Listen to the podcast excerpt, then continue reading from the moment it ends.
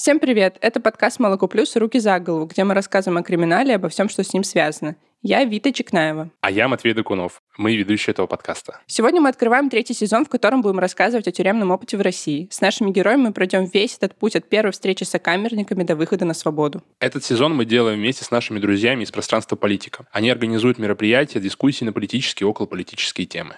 Мы решили посвятить э, этой теме третий сезон, потому что первый сезон у нас был такой в целом о криминале, о разных его проявлениях. Во втором сезоне мы немножко конкретизировались и взяли преступления, совершаемые в интернете. И сейчас мы хотим рассмотреть, что происходит после этих преступлений, куда люди попадают. Если попадают, конечно. В России сесть может каждый. Хочется как-то знать, к чему быть готовым. На всякий случай подготовить вас, дорогие слушатели. Если вы услышите в подкасте незнакомое для вас какое-то тюремное слово, вы всегда можете посмотреть словарик в нашем описании. Там у нас даны все определения.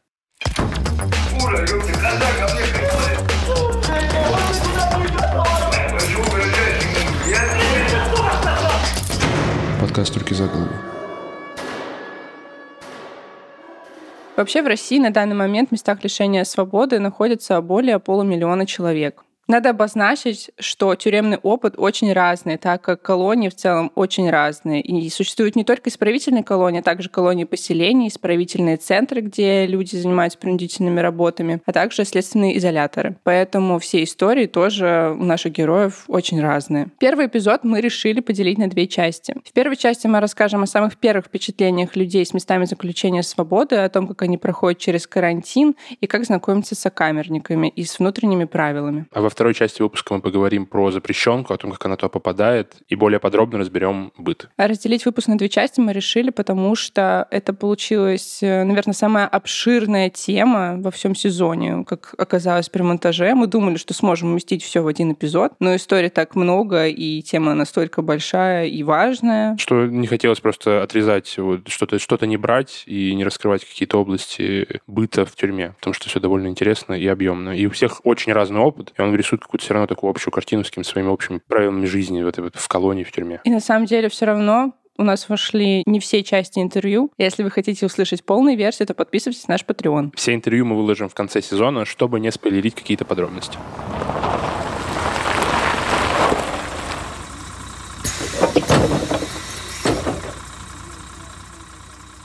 А теперь давайте познакомимся с самым первым тюремным опытом. Это у нас карантин. Через карантин человек проходит не только, когда попадает в тюрьму, но также, когда он попадает еще в СИЗО. Если вам избрали меру пресечения как следственный изолятор и там лишение свободы, то вы побудете некоторое время в карантине. Обычно это до двух недель. Но это время может затянуться, а, на самом деле, потому что ты должен выучить правила внутреннего распорядка, рассказать их э, сотрудникам ФСИН. И если ты, например, блатной понятийный нормальный чувак и не хочешь прогибаться под мусоров, тебя могут там нормально задержать. Нам один из героев рассказывал, что можно сидеть до полугода, и, ну, пока ты не прогнешься, тебя туда могут не выпустить. Плюс ты можешь попасть в него при переводе из одной колонии в другую, ты можешь попасть туда даже если ты уезжал на суд и вот вернулся, все равно ты проходишь через этот карантин. Вообще, мне кажется, карантин нужен немножко для того, чтобы сломать тебя и приучить к новым правилам, особенно если ты, наверное, первоход, тебя обозначают, на тебя сильно давят. Я слышал от многих наших героев, что в условиях карантина менты с тобой общаются пожестче, как будто бы орут орут на тебя посильнее, чем э, дальше. Ну, то есть не значит, что они тебя весь твой срок дальше орать не будут. Просто там они довольно жесткие. Это похоже на курс молодого заключенного какого-то, как в фильмах про армию. Тебя гоняют, ты там вообще ничего не можешь делать, не принимать, по-моему, ни передачи, ничего. Ты просто сидишь две недели, учишь э, ПВР. Ну да, ведь если в конце опыта тюремного происходит ресоциализация в общество, то в самом начале происходит социализация в тюремный быт, условно, тюремную культуру. Нельзя назвать даже социализацией, потому что ты отрезан от всего всех остальных заключенных ты с ними не общаешься, ну, в смысле, ты общаешься только с заключенными в карантине. Ну. Ты, не, ну, ты не социализируешься в общей массе. Ты социализируешься в общей массе все-таки, когда ты уже попал э, в камеру. Но при этом некоторые наши герои рассказали, что если ты попадешь на карантине в камеру с таким важным человеком, который уже до этого был в местах заключения или знал тех, кто там был, кто местные порядки передал, то он может поподробнее узнать о местных внутренних правилах и уже быть готовым к тому, с чем он столкнется in real life, так скажем, вот, и знать, как себя вести, вот это вот масть, везде ли они распространены, и нужно ли следовать этим правилам в СИЗО. Да, то есть, получается, помимо официальных правил внутреннего распорядка, ты еще учишь эти неофициальные, которые в книжку не укладываются, которые ты просто устным творчеством тебе передают твои сокамерники. колонии я попал сразу... Рассказывает Иван Асташин, сидевший в режимных колониях по делу об АТО. Встретили нас там словами, а, значит, там, если не ошибаюсь, майор а, заходит, вот этап, там стоит человек 15, заходит и говорит, проблемы с хозработами есть у кого? У кого есть, пиздить буду прямо здесь. Вот, и это известная среди ну, заключенных практика, а, то есть э, в связи со сложившимися тюремными понятиями, традициями, уборкой общественных мест э, занимаются определенные касты. Вот, э, менты все себя, естественно, ведут грубо, стараются тебе показать, что ты никто. То есть во время обыска ты вначале всю одежду там снимаешь и стоишь там голый, ну или в одних трусах там перед ним. А он там как бы стоит там над тобой, говорит, это нельзя, то запрещено там. Потом нас, несмотря на то, что это колония, и по идее там не должно быть камер, если это там не ШИЗО, не ПКТ, а в карантине там камеры, то есть закрывали в камеры, камеры хотя были как бы такие, скажем так, все по евростандартам, то есть там ремонтик, там телевизор, чайник. Ну, то есть не насильственные преступления. Рассказывает Александр Кушнер, отбывавший наказание в колонии Новосибирска. В этот карантин это э, образцовые камеры, если это можно так назвать. То есть там чистые стены, там чистый пол, там туалет, то есть, ну, похож на что-то человеческое. Вот. И, но там зато ничего нет. То есть ты заходишь, это пустая камера, в которой там аккуратно заправлены кровати, и этого требует от тебя в дальнейшем э, точно так же. Вот, это был первый день, я помню, что я вообще думал, что это все сон, я не понимал, что происходит, и, ну, было немножко страшно. То есть три двухэтажных. Рассказывает Руслан Вахапов, отбывавший наказание в Ярославской колонии. А, в комнате стоит стол и две лавки. Все это один, скажем так, арт-объект металлический полностью, который невозможно передвинуть, оторвать, э, э, там еще что-то сделать, пододвинуть к окну. Вот. Окна, значит, зарешочены э, сначала снаружи, с улицы решетка стоит, потом окно, вторая решетка и третья решетка это намордник так называемый. Он находится примерно в полуметре от стены, то есть окно обварено таким как бы кожухом защитным, чтобы ты не мог открыть э, окно, не покричать никому, ни что-то, словиться с соседями и тому подобное. Итак, мы попали на первый уровень тюремного заключения, так скажем, в карантин. Мы поняли, что из себя он представляет, но мы еще не поняли, как вообще там-то представляться, как говорить о себе. Как говорится, как вообще в хату заходить, нужно ли вот... И существует много мемов про, там, про то, что тебе могут кинуть полотенце, ты должен его переступить, вытереть ноги, поднять. Нужно ли говорить «жизнь ворам»? например. То есть Фарту как, масти ментам попасть. Как здороваться вообще? Нужно ли вообще об этом задумываться или просто слово «здравствуйте» подойдет? При первой встрече с сокамерниками на самом деле решается дальнейшая судьба человека на зоне, потому что там вот эти вот негласные распорядки, они все передаются из уст в уста, как фольклор, а также твоя репутация переезжает вместе с тобой с одного места на другое, потому что ты уезжаешь не один, с тобой уезжают и другие люди с того же места, где ты был. И если ты как-то себя уже проявил, там, хорошо или нехорошо, неважно, все равно могут потом спросить, уже будем говорить немножко с тюремным сленгом, за тебя, и там расскажут. То, что ты красный, например. То есть ты под администрацию ходишь. Ну, то есть, получается, не выйдет э, перевестись из колонии в колонию и обнулить свою репутацию и начать жизнь с чистого листа. Вообще такого не получится, да, как нам рассказали наши герои. Когда ты попадаешь в карантин, все, ты уже в кастовой системе, ты уже внутри внутренних негласных правилах, и ты от этого очистишься только когда выйдешь уже после своего последнего звонка, так скажем. И наши герои рассказали о том, как они заходили в хату, о том, как их приняли сокамерники, и существуют ли вообще эти все мемы, и существуют ли эти правила, и так ли важно, как ты именно зайдешь. Я сидел не с какими-то АУЕшниками. А Рассказывает Вячеслав Лукичев, сидевший в СИЗО по обвинению в оправдании терроризма. Речь не об этом, в принципе. У нас не было никаких понятий, не было такого, что там как заходить в хату правильно.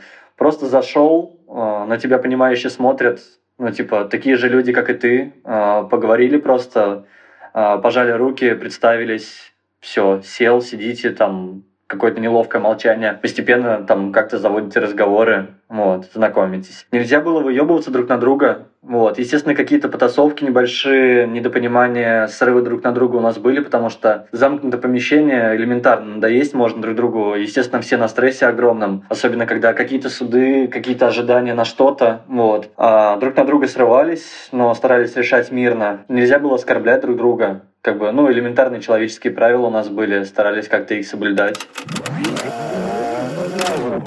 Насколько мне известно, то есть все вот эти мемные штуки, это все больше относится к малолетке, то есть э, уже ко взрослым людям это особо не имеет никакого отношения. Есть ну, там, общие какие-то, может быть, правила, но они касаются там элементарных вещей, там какого-то быта, там опрятности, ну там зайди и там вытри ноги просто от тряпку, которая лежит перед входом в камеру и ну и в принципе все либо станешь выполняющей, либо нет. То есть дружить... Рассказывает Ольга Симонова, отбывавшая наказание за убийство мужа насильника. Потому что я прошла туда вот в этих ботинках, которые мне выдали, а в них пытать можно. Это мало того, что это кожзам, он какой-то невероятно неудобный. Они протекают, я не знаю, не греет. Вот для того, чтобы, в принципе, в ботинках было тепло, лайфхак сейчас расскажу, надо положить туда прокладки. И они хотя бы будут в воду немного вбирать, и в них можно передвигаться. Ну и я в этих вот а, ужаснейших ботинках. Естественно, на улице грязно, там асфальт там через два раза на третий где-то лежит на поворотах. И в этих грязнющих ботинках дотащилась до самого края отсека и уселась там на стуле, потому что что дальше делать, я не знаю. Мне сказали, твое место спальное там. Я пришла, села. Потом, значит, я долго вытирала то, что осталось после меня.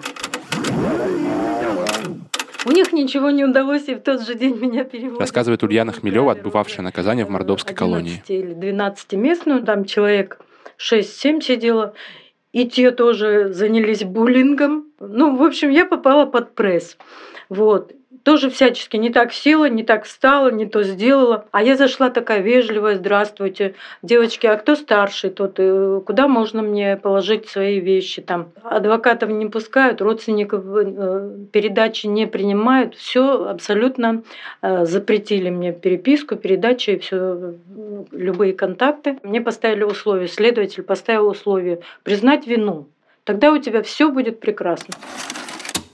Пока человек ждет своего приговора, он находится в СИЗО. Это расшифровывается как следственный изолятор. Порядки отличаются от тех порядков, что есть э, на зоне, потому что люди там сидят обычно не очень долго, и день там считается за полтора твоего срока, который ты можешь потом получить. И тюремные правила и всякие кастовые деления не распространяются на СИЗО, потому что люди там еще не осужденные, они только подследственные. Там не работают деления на масти, внутренние правила не такие жесткие. Ты можешь находиться, например, периодически в своей одежде, ты в целом немножко чуть свободнее себя чувствуешь, чувствуешь. Не сильно, но свободнее. Ты гораздо проще с запрещенкой, ну, она гораздо проще попадает в СИЗО, чем в колонию. Ну да, в целом ты чувствуешь себя более защищенно и как будто бы еще не так сильно осознаешь, что ты теперь человек не свободный и тебя увезут в колонию. Ну потому что после СИЗО на самом деле могут освободить. Это может быть твоя последняя точка соприкосновения с тюремным опытом, и ты потом поедешь домой. Ну ты можешь уйти на домашний арест, например. Или просто выплатить штраф и все. Как повезет. Ну, из-за того, что, конечно же, в российская судебная статистика говорит о том, что оправдательных приговоров у нас почти нет, то в любом случае, ну, скорее всего, ты поедешь дальше.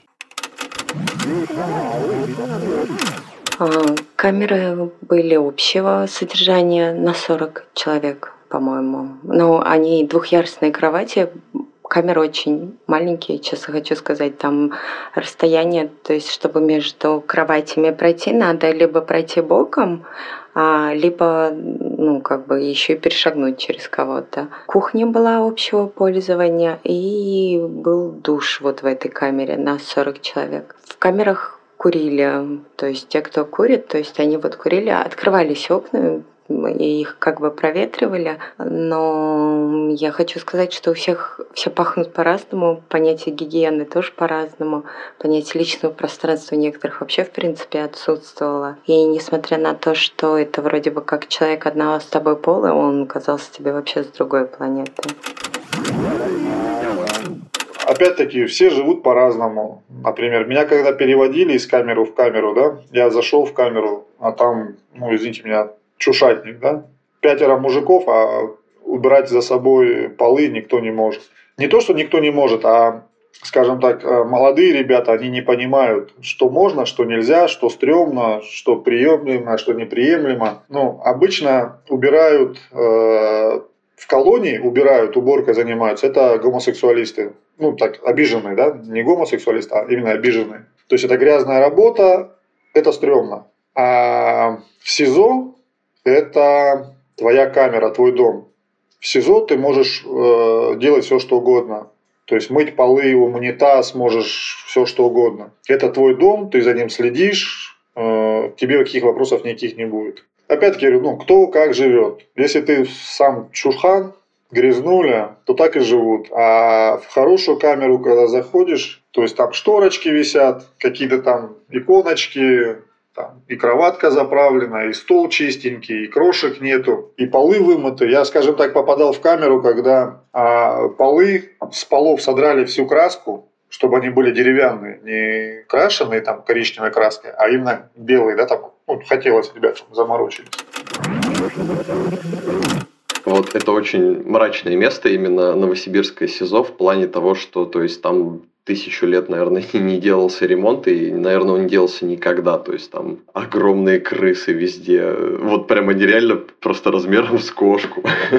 Вот это первое время было очень странно вообще видеть. А, очень маленькие камеры, в которых э, переполненное количество, ну, то есть они переполнены. В камере, в которой я жил, у нас было 8 человек. Изначально она была рассчитана на 8 человек, но у нас там находилось от 12 до 16 человек в разное время.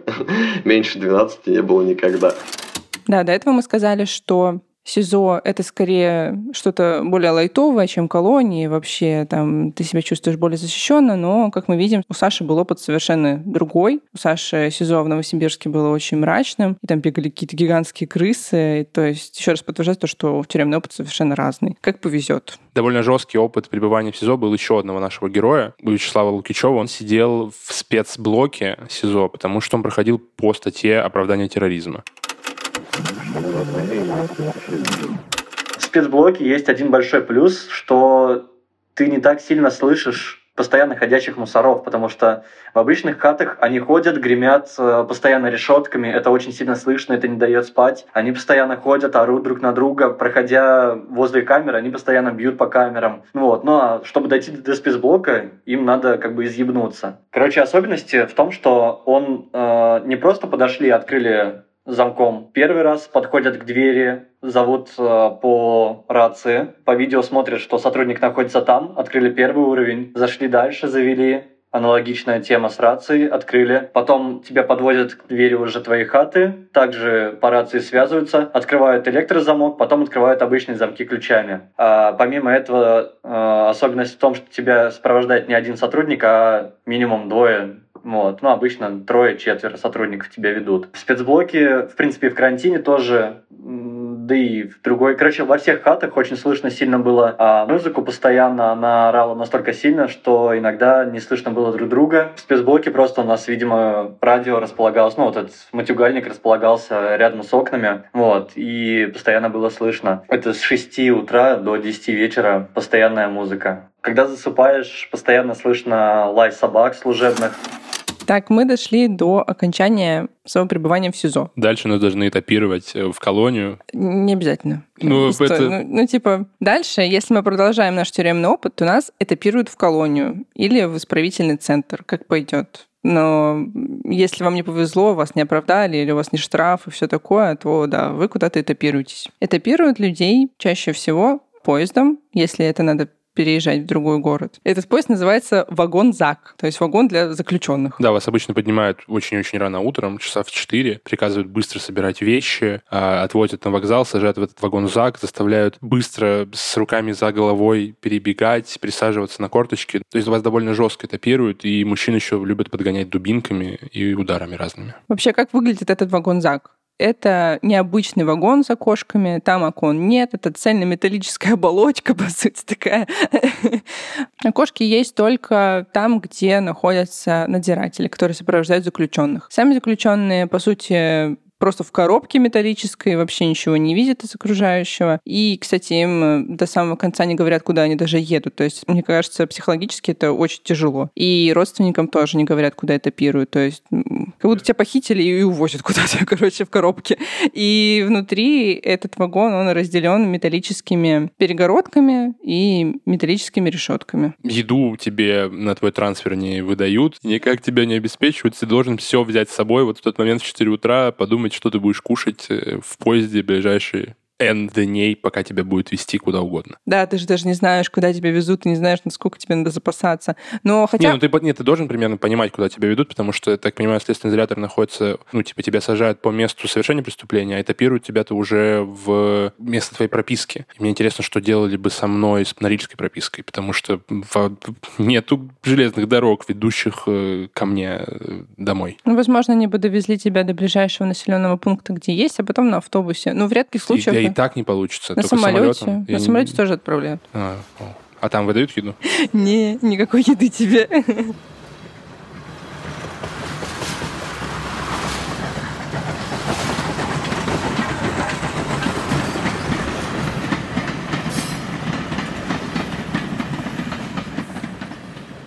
Когда вы уже приезжаете в ваш пункт назначения, вам приказывают быстро собрать вещи опять, выпрыгнуть из вагона и сразу же сесть на корточки, руки за голову. Если вы не успеваете это делать, вас подгоняют физически. Ну, вообще, вот эта поза на корточках рук и за голову, это какая-то зоновская тема. А один из э, наших героев поделился с нами видео, которые снимали сотрудники ФСИН, и на одном из этих видео видно, как на плацу выстрелили зэков, и они все сидят на корточках там минут 20-30, ждут своей очереди, их обыскивают э, по очереди друг за другом, досматривают, смотрят, нет ли с ними ничего запрещенного. Вот. И это в целом такая, видимо, поза для смирения для зэков, чтобы они чувствовали, знали свое место, им было довольно некомфортно. Вот вы прибыли в ваш пункт назначения, где вы будете отбывать э, свой срок. И теперь вам нужно познакомиться с местным распорядком дня. На самом деле он не сильно отличается от того, что у вас было в СИЗО. Э, все будет, опять-таки, разграничено прием пищи, типа завтрак, обед и ужин. Только в тюрьме, в колонии ты уже можешь попасть на промку, и в твой распорядок дня может строиться какая-то работа, и в целом ты чуть-чуть более свободный. Ну, ты более свободный в плане перемещения по территории, потому что сезон ограниченный, там нету той же промки или каких-то не знаю, ПТУ нету, или какого-нибудь там ДК и все такое. Вообще нечего делать, там только книжки читать, все такое и свое дело. А в колонии у тебя уже хоть что-то, ну, можно делать. Там телевизор еще можно смотреть в целом, там, в общей комнате, и бараки больше, намного больше. Вот, да. Но все равно это все разделяется, конечно же, приемом пищи, как и, ну, и на свободе, на самом у нас ну, весь день разделяется приемом пищи.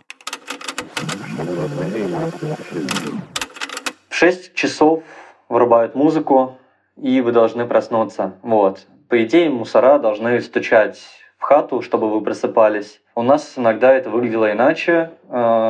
Нам не врубали музыку, нам не стучали в хату. А, они по-тихому открывали дверь, пока вы спите, и пиздили шокерами. Чисто по приколу. Ну вот, подъем, умылись, а, заправили шконки, привели в порядок хату, а, заходят мусора, делаете доклад, там подсудимый такой-то, подследственный такой-то, там столько-то человек на построено. Я уже не особо помню, если честно, а, к счастью. Доклад закончился, сидите, ждете. Козлы приносят еду, поели. Ждете обеда, поели. Ждете ужин, поели, отбой. Ну, типа, примерно так. Окей, одна из э, важных, интересующих тем для меня в э, тюремном быте — это еда. Мне очень интересно, что ты ешь, как часто ты ешь, есть ли там полдник, есть ли там сонник, кефир на ночь. А вообще можно ли выжить только на тюремной еде, или ты обязательно должен получать передачки? Вообще местная зэковская еда называется баландой. И, наверное, не просто так. Меня в де... Я вспомнил, да. сейчас заблокированные воспоминания. Мне родители в детстве говорили, что в баланде тюремные жареные гвозди. И что-то такое, это суп с гвоздями, какая-то такая история. На самом деле они были недалеки от правды. То, что нам рассказали герои, это трэш. Лучше бы гвозди сварили.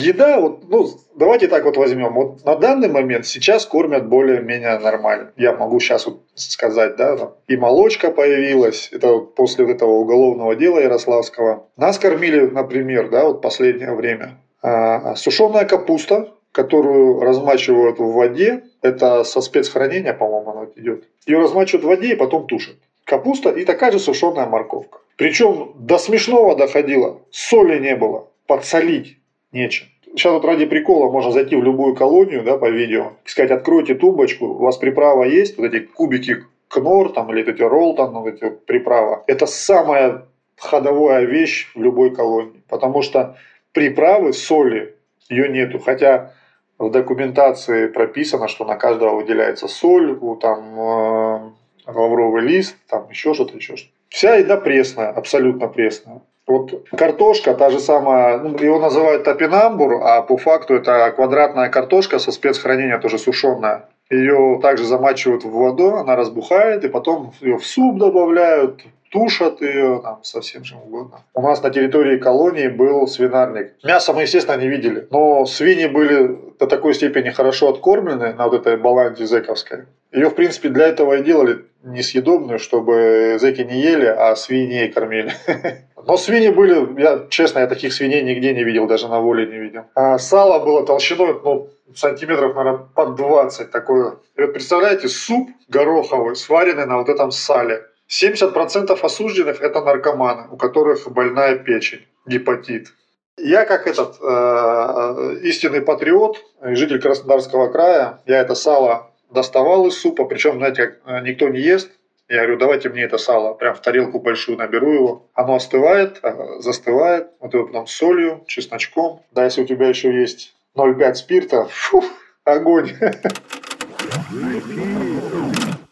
Э, на местной еде, конечно, жили люди и по 10-15 лет, которые совершенно не получали никаких передач, помощи и так далее. Можно было прожить, но еда была паршивого качества. Э, там, хотя я не ела мясное, то есть, ну, я не мясной человек, э, но люди, людям постоянно не доставалось мяса, потому что Мясо и в основном все вкусняшки уходили блатным, то есть приближенным администрации. Это старшинам, бригадирам. Им хозобслуга, которая работала в столовой, накладывала контейнеры, там жареного мяса и так далее. И это все яйца там, ну, все шло в отряд вот этим вот старшинам и их приближенным, там, скажем, шестеркам. А обычным, э, допустим, борщ дают борщ, плавает э, щи, там плавает капустный лист и пару картофелин и мутная жижа. Вот, вот так вот. Или постоянно была перловая каша. Потом рыба на ужин э, со шметками, с чешуей и все такое. Вот первое время вот такое было питание. Затем после Нади Толоконниковой, после ее жал, вообще стали на убой кормить осужденных. Правда, сухой картошкой, в которой были иногда черви. Выпуске первого сезона про кресты мы рассказывали про Всеншоп. Это такой сервис, через который ты можешь купить э, арестанту еды. Там разный ассортимент представлен. Чипсы, газировочка, всякие там мясо, не мясо, крем для рук. Я помню, что меня тогда сильно удивило, что можно заказать себе набор юного зэка в виде комбинезончика, кепочки, трусиков, носочков, тапочек. И это все стоит очень маленьких денег. И вот что об этой системе рассказали наши герои он как бы, то есть он был, я даже там несколько раз товарился, но это какая-то супер неудобная система. Э, мне там мама э, сделала там какие-то покупки, меня вызывают, говорят, пойдем, я прихожу, они говорят, вот у тебя сделали заказ, этого ничего нет, вот у тебя там есть там полторы тысячи, ты можешь на них набирать. Да, это, ну это реально выглядело всегда так, и поэтому мы в магазине в тюремном покупали только сигареты, потому что там через какое-то время, наверное, где-то через полгода после того, как я попал в СИЗО, а, почему-то перестали принимать сигареты со свободы и говорили, что а, сигареты покупайте здесь. Ну и вот, соответственно, в нем покупались только сигареты, когда родные приезжали на передачи, то есть они там в магазине отоваривались и просто закидывали их в сумки с передачами. То есть, ну, на этом весь интерактив и технологии в нашем СИЗО заканчивался. Магазин – это баба-мент, которая приходит с двумя козлами дает тебе два или три распечатанных листочка А4, и там просто список э, продуктов и цен. И, естественно, не все есть в наличии. Вот. Э, ты просто пишешь заявление, прошу списать с моего счета и приобрести то-то и то-то. Вот. Э, и потом просто козлы тебе это все приносят и просовывают в кормушку. В магазине я обычно покупал лук, лук и газяву и воду. Вот, в принципе, особо там больше нечего было покупать. Челы покупали себе майонез, кетчуп, всякую такую тему. Как мы уже говорили, жизнь колонии держится не только на каких-то определенных распорядках администрации, но также и на внутренних правилах негласных среди самих осужденных. И важную роль играет разделение людей на масти. Из различных мемов, возможно, вы все слышали про красных, про блатных, обычных мужиков и про обиженных или опущенных. Да, это один из тех мемов, который прям подтвердился полностью. Как он вот из э, мемного фольклора дошел до меня, так он, собственно, и с словами наших героев подтвердился. Можем сразу же сказать, что обозначают некоторые из них. Например, мужик — это самый обычный порядочный заключенный, который ничем особо не выделяется, правила не нарушает. Такой ровный чувачок живет по понятиям. Блатной — это человек, который такой уже важный, имеет авторитет среди не только осужденных, также и администрации, но не работает на администрацию при этом. Есть красный, также их называют вязаные, или козлы, или там еще другие слова. Например, Ван Асташин очень хорошо назвал много определений этого слова. Это человек, который работает на администрацию. И также мы все слышали об обиженных или опущенных. Это такая черная рабочая сила в колониях, и, как правило, их нельзя трогать условно. Да, с ними лучше вообще никак не взаимодействовать. Иначе ты сам станешь опущенным, и тобой будут пользоваться, как хотят. Вот такая вот очень неприятная масть. Слушай, ну касты у нас там, ну, такое слово нехорошее, масти, да, лучше. Обиженный, активист и порядочный порядочные, там уже градируют, да, там мужики, блатные. Ну, блатные неправильно, а блатные это козлы да пидорасы. Вот, а братва так называемая, да, вот это будет более правильное слово. Люди, которые, скажем так, э, осуществляют внутреннюю регуляцию, внутреннюю жизнь, курируют, там, способствуют. Ну и так называемые авторитеты, там, если воры там какие-то присутствуют, либо бродяги, стремяги. Вот. Но это, скажем так, так ну, своеобразные люди, да, есть разные как бы, мнения о них. Ну, по крайней мере, у меня, да, я не буду ничего говорить. Есть и очень хорошие дядьки, толковые, есть не очень толковые. Это, скажем так, э, даже не, условное деление на эти группы, это саморегуляция, внутренний закон, который, скажем так, исполняют и придерживаются намного больше, чем закон о Российской Федерации. В некоторых случаях он более справедлив и быстрее работает. Ну, ситуация такова была, да, педофил э, изнасиловал э, двоих мальчиков, а следствие не могло доказать, вот, э, ну, не хватало там, да, чего-то там каких-то. А внутренняя, скажем так, э, безопасность, да, это вот э, блатной мир, он с ними разобрались, скажем так, очень быстро. И сотрудники, скажем так, э, закрыли глаза на то, что ну, забыли его на сборке, и туда зашли взрослые дядьки. Вот и все. Да, 10 минут, и все ясно стало. Если ты откажешься от э, кастовых установок, то сама тебя система как бы вся определит в какую-либо касту, да, то есть если ты скажешь, там, я там вне каст, я там, допустим, со всеми общаюсь, ты, допустим, там с обиженным там из одной кружки попьешь, ты уже станешь обиженным, да, то есть э, ты можешь себя там никем не считать, но все тебя будут считать обиженным. Вот. Э, то же самое, если ты там э, с хаты выйдешь, то же самое в СИЗО. Ну, это ломовой называется, ну, ты попадешь, короче, красным, да, то есть вот, да, шерсть еще тоже называется, вот, красный, вязаный, там, вот это все еще там, как говорят, там нечисть, там вот. вот, то есть уже туда попадешь. В принципе, в одиночке, если сидеть, да, можно быть вне каст.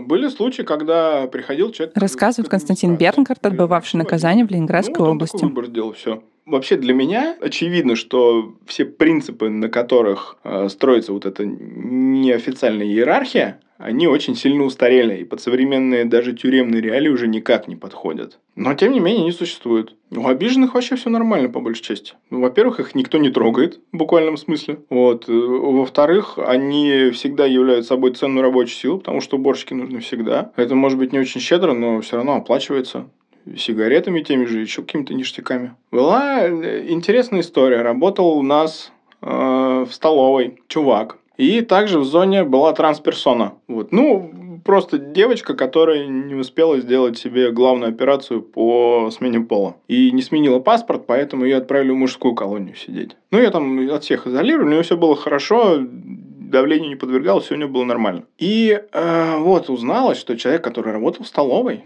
оказывается, с этой девочкой не просто трахал, потому что это было бы нормально, а что целовался он с ней. А получается, что он целовался с мужиком, так значит он... Ай-яй-яй-яй-яй, а как же он еду-то всем... Ай-яй-яй-яй-яй-яй. И вот неприятная такая ситуация получилась, понимаешь? Вот. И вот так он стал тоже обиженным. Да, пацан к успеху шел. Не фартануло. В женских колониях деление на масти вообще не такое строгое. Осужденные часто разделяют друг друга на тех, кто греется хорошо и не очень. То есть, кто получает хорошие передачки и у кого, допустим, нету таких хороших родственников и близких людей на свободе, которые могут им отсылать объемные посылки. Также, конечно, там тоже есть красные, те, кто работает на администрацию. Еще есть э, чебурашки. Это такой аналог опущенных или обиженных э, в мужских колониях, но не такой жесткий. А также женщины могут делить друг друга по каким-то, не знаю, по этнической принадлежности, национальной принадлежности или по любой другой какой-то вот отличительной черте. Но при этом они не доводят эти разграничения до каких-то просто абсурдных максимумов, как в мужских колониях.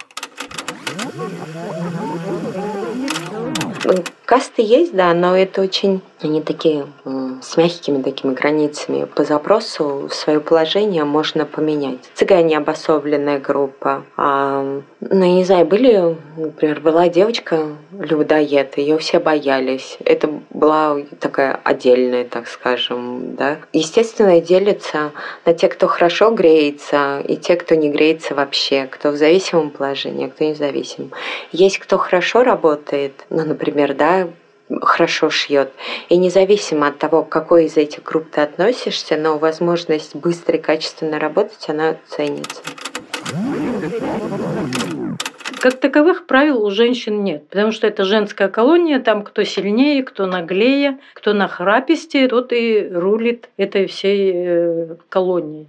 Но в основном э, это была хозбанда, мы их называли, то есть хозобслуга, которая приближенная к администрации, и осужденные более привилегированные у администрации, которые сотрудничали с ними. В основном это были из иерархии сожителей, нетрадиционной ориентации. То есть, манипулируя их положением, администрация могла добиться от них любой информации. Это был рычаг управления. Вот. И каста хозобслуга на первом месте, потом вот эти вот рулевые нетрадиционные осужденные. Ну и затем, кто там сильнее, как бы кто как. Там есть э, женщины осужденные, которых называют чебурашки. Э, они не очень опрятные внешне и э, слабы духом, скажем, противостоять не могут. И вот их как бы используют все по принципу вот сделай там, постирай, помой, уберись и так далее. Вот. Если ты духом силен, там можешь противостоять толпе,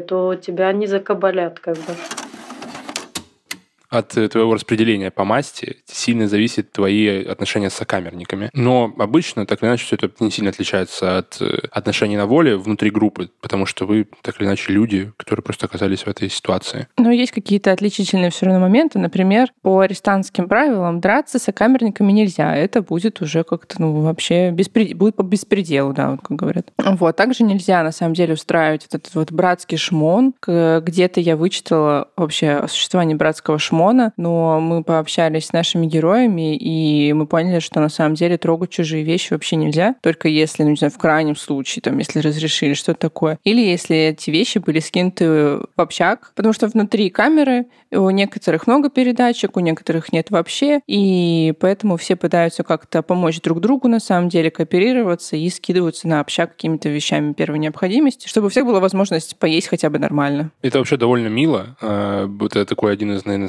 страхов, э, когда ты думаешь про попадание в тюрьму, когда я думаю про попадание в тюрьму, что ты окажешься в абсолютно какой-то агрессивной среде, где к тебе и сотрудники ФСИН будут э, тебя пиздить, и сокамерники еще начнут до тебя доебываться. Но в целом, э, как оказалось, люди все-таки люди, и они хотят выстраивать какой-то, пытаются, по крайней мере, выстраивать что-то похожее на какую-то взаимопомощь и как-то поддерживать друг друга. Об этом в целом говорили наши герои. Хотя все и пытаются как-то помочь друг другу, есть вот этот общак и все дела, но в любом случае наши герои вот рассказали, что внутри коллектива, если это можно назвать так, ну, типа внутри тюремного коллектива, среди сокамерников, все равно такая среда конкурентная, потому что все хотят выйти по УДО, и особенно в женских колониях, если предоставляется такая возможность, э, женщины этим пользуются и довольно часто подставляют друг друга из этого. То есть можно выявить какое-то условное правило, ты должен уметь за себя постоять, но при этом еще уважать окружающих. И быть не жадным, то есть там ты должен на общак что-то скинуть, ты должен быть в целом, понимать, что это часть коллектива, и тебе как бы вместе с ними еще сколько-то лет плавать. И как-то работать не только на себя, но на коллектив, но и на себя тоже, потому что все, естественно, хотят быть в месте, где потеплее, где побольше еды и где покомфортнее. Да, ну не прям на коллектив, а скорее, типа, вот люди потом же объединяются в маленькие группки, и скорее вот на эту группку, не на всех, как бы угу. на всех тебе на самом деле все равно, а на вот на маленькую группку, с которой ты греешься.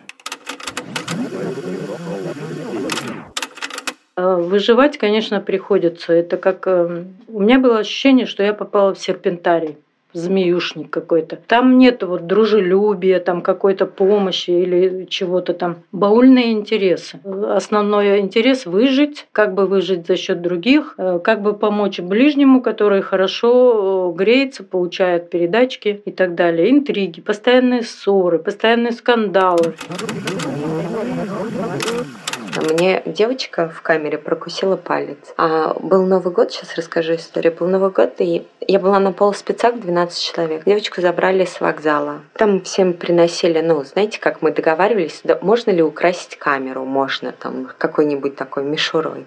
И вот эту мишуру принесли, и девочка сказала, что это не другой девочки, которую принесли, а ее. И стала ну, нападать на более слабого. А так как она за себя на тот момент, не знаю, может быть, психологически не могла постоять, я решила за нее вступиться и просто заблокировав руки, чтобы она и не царапала, у нее ногти были синие. То есть, ну, длинные такие, красные, с облезлым лаком. До сих пор помню, потому что у меня вот так все лицо было ей расцарапано. И так как она накинулась на меня, я ее заблокировала, прижала ее к себе, заблокировала ей руки впереди, то есть и прижала ее спиной к себе. И крест-накрест зацепила ей руки, чтобы она дальше не царапалась. И это было прям на уровне рта. И она мне прокусила палец сухожилиями. То есть у меня пальчик вот так вот висел. И теперь он у меня не двигается, он не рабочий полностью. И ну, как бы сказать, меня не этапировали вместе со всеми, хотя по сроку я там должна была уехать, потому что у меня гноил палец, у меня была распухшая рука, а это было прям перед Новым годом, у меня распухло от локтя и там до пальцев, а из меня выдавливали весь этот гной, потому что, наверное, с девочкой что-то было, наверное, явно не так.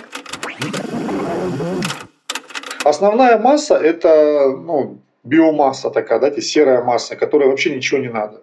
Она это наркоманы малолетние. Основная масса вот сейчас вот первохода это кто? От 18 там, до 24, до 25 там, пацаны, которые залетели там, кто с героином, кто с, там, с чем, кто на закладке. Это ну, дети. Ну, с этими людьми тебя, кроме а, того, что ты находишься здесь, ничего особо не связывает. Это вынужденная группа то есть которая никогда бы не встретилась, потому что все-таки надо признать, что большинство людей, находящихся в тюрьме, это маргиналы. Вот не все, конечно, но я так думаю, прямо львиная доля. Я не хочу, конечно, никого обидеть, но я действительно так считаю. В местах лишения свободы всем, там, правда, там 95% дебилов. Не, ну, по факту. Их и на воле просто очень много, но там это выжимка такая. То есть, наверное, если ты попал туда, ты не очень умный вообще уже в принципе, но бывали вот 5% э, исключений, с которыми можно было общаться. А большинство людей, с которыми я оказывался рядом, на меня от них вообще было нечего взять. Ну что, Вита, вот мы узнали, как устроен тюремный быт. Какие у тебя были ожидания? Подтвердились они, опроверглись? Из-за того, что я до этого уже много писала про тюрьму и общалась про тюрьму, я довольно много уже знала. Вот. И каких-то ожиданий у меня особо не было.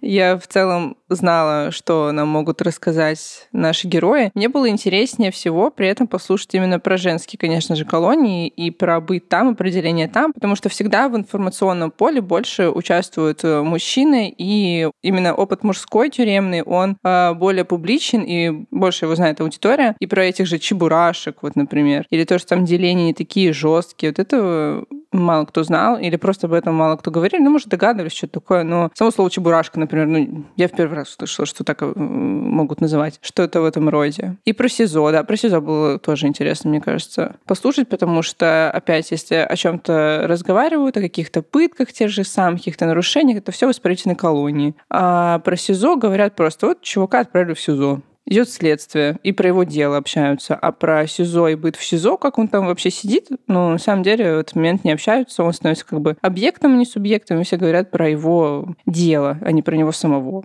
А у тебя какие впечатления от истории наших героев? Ну, вообще, у меня в голове рисовался какой-то демонизированный образ тюрьмы. Он довольно жесткий, э, он довольно тяжелый по всем видео, которые там я видел. Он э, агрессивный, неприятный. Но он не смертельный, не показался мне смертельным после наших интервью, потому что это, ну, это в целом жизненные ситуации, они к ним, в них можно встроиться, и в них можно существовать, если ты в них попадаешь. И это тяжелый жизненный момент, но ощущалось концом жизни, то есть если ты прям попал в тюрьму, дальше непонятный какой-то беспросветный. А сейчас как будто бы тяжело, неприятно, не хотелось бы абсолютно, но как-то выжить там можно и что-то придумать, чтобы просуществовать N лет в более комфортных условиях, чем они могли бы быть. Мне кажется, важно, что мы пришли к тому, что прям демонизация, демонизация у нас такая не произошла, да, мы видим, что там ужас, трэш, на самом деле мы будем делать эту демонизацию в каких-то других выпусках, или на моменте, когда люди будут выходить и про ресоциализацию, мы поймем, что типа с этой судимостью ты просто как проклятое существо в обществе, но если ты очень сильно соберешься, ну, на самом деле мы сделали такой вывод, типа, человек может выжить где угодно, не знаю. Да, да, да. Ничего, ну, как бы это, это плохо, но это не это даже страшновато, но не ужасно и не критично. И это может быть критично для кого-то, не знаю. Если ну, бы да. я попала в эти условия, мне кажется, я бы выпилилась первые дни. Я не знаю, как бы я себя повел. Ну, просто про устройство на работу, ну, ни один еще мой начальник не проверял у меня справку отсутствия судимости. Ну, это потому что такая среда, и в какой да. сфере ты работаешь. Да, но как бы я-то на свой опыт все переношу. Одним из моих э, страхов э, от попадания в колонию было то, что я не смогу слушать музыку. Как оказалось, музыку там люди слушают вне зависимости от своего желания, блядь, больше 12 часов в сутки. Потому что я-то себе представлял сцену, как из побега Шаушенко, что я в какой-то момент вламываюсь к начальнику тюрьмы, ставлю пластинку, кассету кассету, mp3-плеер, наушники и наслаждаюсь, и все наслаждаются этой там, одной песней. Нет. Европа плюс, и твой, под твоим окном херачат с 6 утра до 10 вечера. Вот это да. Но это приятно. О, кстати, в одном из видео, которые э, нам попали, на сцене избиения очень иронично играет «Какая боль?». «Какая боль?» Аргентина, Ямайка 5-0. На фоне орет человек, у него что-то с позвоночником, его спускают по лестнице, и эта песня потрясающе. Музыка будет, можете не бояться аудиофилы. Да, если вы думаете, что вы попадете в побег из Шоушенка, нет, вы попадете в молоко плюс, блин. Вы попадете в заводной апельсин, где человека, наоборот, пытали громкой музыкой день и ночь. Вообще, скорее, зеленый слоник, конечно. Говна поешьте там знатно. Про баланду мы вам рассказали. А, да, кстати, вот если говорить о том, что удивило, еще и тема еды тоже особо не в публичном поле, и мне было интересно тоже про это послушать, про эту баланду, лаванду и все такое, то, что я не знала, что они выращивают на самом деле все сами для себя на этих участках при колонии и все такое, то, что даже вот это свиньи на убой. В зависимости от колонии, так или иначе. Да, но все равно, ну, чаще всего это как бы на самообеспечении находится колония, в том числе и еда. Но я думала, я как бы понимала, что там все плохо, но я думала, что оно просто плохо приготовлено, но я не осознавала до конца, мне кажется, что там реально могут гниль положить. И реально что-то с червями положить тебе и ждать от тебя того, что ты это съешь. Ну, черви — это белок, правильно? А, ну, типа, вот тебе белковая еда, Диет, да, да, да, что, что ты жалуешься. Да. Это был первый выпуск нового сезона подкаста «Руки за голову». Спасибо, что дослушали этот выпуск. Спасибо нашим друзьям из пространства политика. Они занимаются организацией дискуссий на политические и околополитические темы. С вами сегодня были ведущие Вита Чекнаева, Матвей Докунов, а еще звукорежиссерка Варвара Грушко, продюсер Леша Жабин и редактор Филипп Смирнов. Слушайте наш подкаст на любой удобной для вас платформе. Это может быть Apple Podcasts, Яндекс.Музыка, Казбокс или любая другая. Ставьте лайки, пишите комментарии, оставьте нам отзыв, пожалуйста. Если вы оставляли отзыв в Apple Podcast, вы можете оставить его еще раз. Всем пока. Пока.